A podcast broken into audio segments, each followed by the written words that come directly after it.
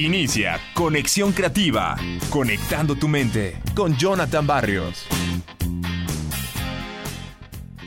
Bienvenidos a su programa Conexión Creativa, este espacio donde aprendes a desarrollarte como persona. Mi nombre es Jonathan Barrios y estoy muy contento de saludarlos cada semana. Recuerda escuchar nuestros programas en las diferentes plataformas eBooks, TuneIn, Spotify Speaker, iTunes Podcast, iHeartRadio, en Google Podcast y en nuestra plataforma madre. Todos los programas de todas las temporadas entra a SoundCloud, búscanos como Conexión Creativa y ahí los vas a encontrar. Ahora nos estamos concentrando el impacto que tiene el sueño. Y, lo hemos hecho a lo largo de estas dos ideas para estar al 100 anteriores. Esta es la idea número 46 y tiene que ver con las demás ideas que hemos hablado acerca del sueño. Y dice así, combate la luz, el calor y el ruido. Fíjense que aunque tengas 7 u 8 horas de sueño por noche, se dice fácil, pero existen algunos ajustes que podrían mejorar tus posibilidades para lograrlo. Y es probable que lo más importante es lo que hagas antes de irte a dormir. Bueno, pues más del 90% de las personas usan aparatos electrónicos de comunicación antes de irse a dormir. Si los dejas entrar a tu proceso de sueño, simplemente te estresarán y permanecerás despierto.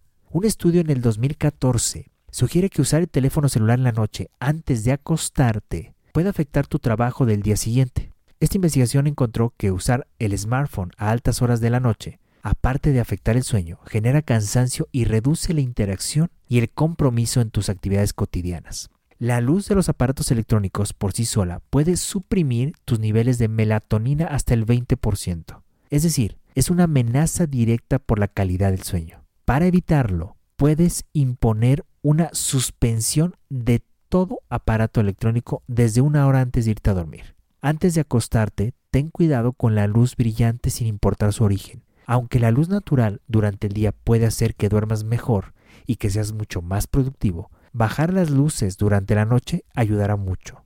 Ahora, si creas el entorno correcto en tu cuarto, tendrás cierta ventaja para lograr dormir bien. Es más fácil dormir en una habitación que está más fría que lo que acostumbras sentir durante el día, porque la reducción de la temperatura impide que el reloj natural de tu cuerpo te despierte a medianoche. Lo mismo ocurre con el ruido. Bueno, si te despiertan ciertos sonidos, usa una aplicación de tu teléfono o dispositivo para evitarlo. Crear una rutina donde elimines la mayor cantidad de alteraciones posibles es fundamental para descansar profundamente. Tomemos nota que tu prioridad ante todo sea dormir bien durante 7 u 8 horas, como lo decíamos la vez pasada. Cuando descansar bien sea una de tus metas principales, será más probable que te ejercites mejor, que logres más en tu trabajo y trates mejor a tus seres queridos. Recuerda que cada hora de sueño no implica un costo para ti en términos de eficiencia. En cambio, te brindará una carga positiva para el día siguiente. Yo los dejo con esta reflexión. Espero que puedas poner en práctica la importancia de dormir, pero sobre todo de eliminar el ruido, de eliminar la luz y sobre todo el calor. Pues bien, yo les dejo mis redes sociales, Jonathan Barrios Bustos en Facebook e Instagram y Jonathan Barrios en mi canal de YouTube. Nos escuchamos en un programa más de Conexión Creativa. Hasta la próxima.